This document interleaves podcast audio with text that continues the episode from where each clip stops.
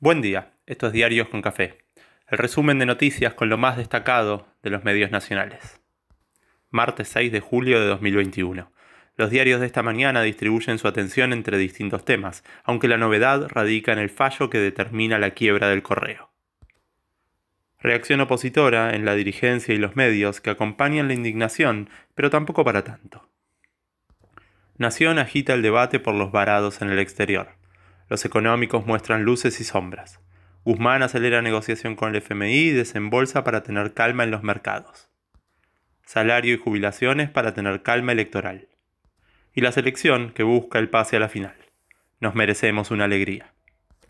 Decíamos, la justicia dictó la quiebra del correo, de la familia Macri y todo el espacio político de Juntos por el Cambio salió en defensa del expresidente, denunciando persecución y hostigamiento en una causa que tiene 20 años. En tapa de Clarín definen el fallo como polémico. Las vueltas de la vida de Patricia Burrich la dejaron en evidencia. Hoy, soldada del expresidente, hace unos años lo acusaba por no pagar los cánones correspondientes al Estado y apretar para zafar en la causa judicial. Pero ahora, persecución y victimización, Argenzuela y venganza. Desde el gobierno respondieron que lo único que teme el expresidente es que se haga justicia.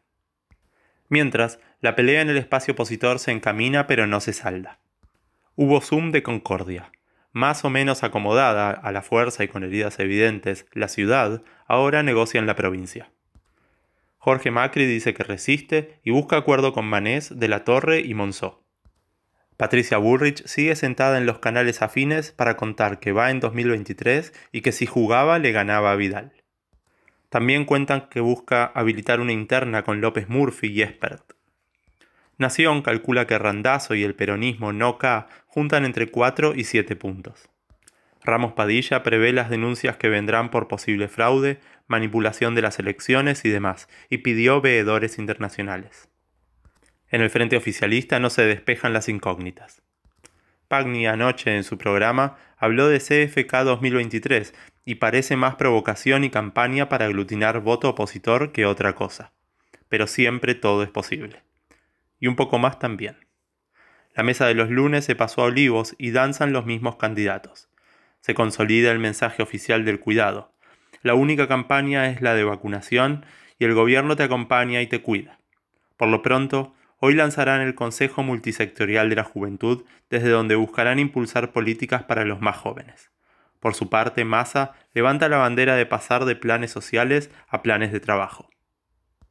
El Senado se prepara para aprobar el decreto de vacunas para habilitar la llegada de Pfizer, Moderna y Johnson Johnson. Cambiemos denuncia que el gobierno entrega regalías petroleras a laboratorios para firmar el contrato. Así está muy difícil. Traigan Pfizer como sea. Cuando llega Pfizer, el acuerdo es ruinoso. Y cuando se coloque, ¿será veneno también? El Garrahan cuenta que está listo para vacunar a menores con enfermedades preexistentes. Pagan el primer bono a 725.000 trabajadores de la salud, pública y privada, en todo el país. La justicia pidió detalles y explicaciones al gobierno por las restricciones en los vuelos. Luego del viernes podrían ir flexibilizándose los cupos a cambio de más compromiso y controles de las autoridades responsables. Principalmente la Reta y Kisilov. Eso cuenta página 12, mientras Nación titula con la extensión de las medidas tal cual están. El ministro de Transporte recibe a la Cámara que nuclea las compañías aéreas comerciales. River vuelve de su pretemporada en Orlando y deberá aislarse en un hotel para cumplir con las medidas sanitarias más allá de las vacunas y de ser River. Lamens confirmó lo que se ve. No habrá promoción del turismo para las vacaciones de invierno, pero tampoco habrá restricciones en el turismo interno. Se puede andar por el país, con los cuidados de siempre. Bajó el promedio de ocupación de camas de terapia intensiva y más del 80% de los pacientes con COVID-19 internados con respirador no habían sido vacunados. Ayer se confirmaron más de 17.000 nuevos casos y 600 muertes. La provincia de Buenos Aires se enorgullece de su ritmo de inmunización. La ciudad celebra que vacunaron con una dosis a la mitad de los porteños y comienza hoy los estudios para mezclar vacunas. Para esta semana se espera que lleguen 3 millones de dosis desde China, Estados Unidos y Rusia. Por otro lado, Ámbito destaca el pago a los bonistas como señalan los mercados. Guzmán viaja mañana a Italia para asistir a la cumbre de ministros de finanzas del G20. Cronista habla de entendimiento con el FMI y gestiones para destrabar giros y acuerdos hacia fin de año. Página también habla de apurar negociación con el fondo. Precios cuidados vence mañana y se espera renovación con subas de hasta 8%. Se espera la definición del nuevo salario mínimo y el bono para jubilarse. BAE amplía la mirada y anuncia el plan de estímulo al consumo en clima preelectoral. Alertan por la expansión monetaria que creció en junio. La presión sobre el dólar sube un poco y queda en 171 pesos. La producción nacional de vehículos subió un 14,5% respecto a mayo y 155 interanual. El petróleo tocó niveles muy altos en medio de pelea entre miembros de la OPEP. Moody's elevó la calificación crediticia de IPF.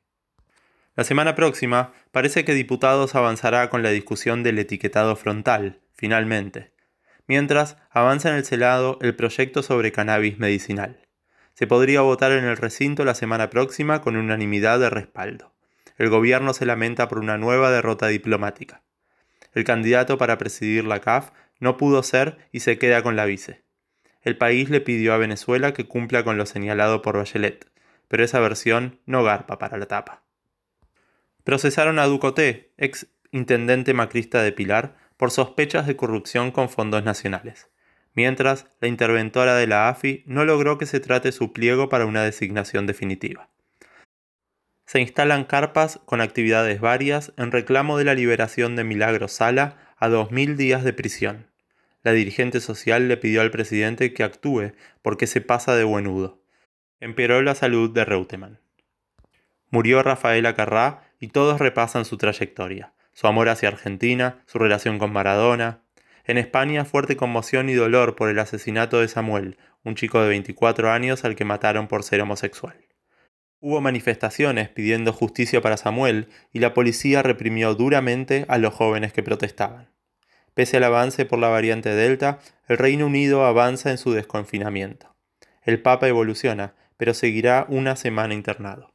Esta noche, la selección enfrenta a Colombia en busca de una nueva final contra Brasil, que ayer venció a Perú. Puede verse la semi de la Eurocopa con España e Italia. Santos Borré dejó River. Con este panorama nos toca arrancar este martes que anuncia nublado, pero piadoso con el frío. A seguir cuidándose. Abrazo.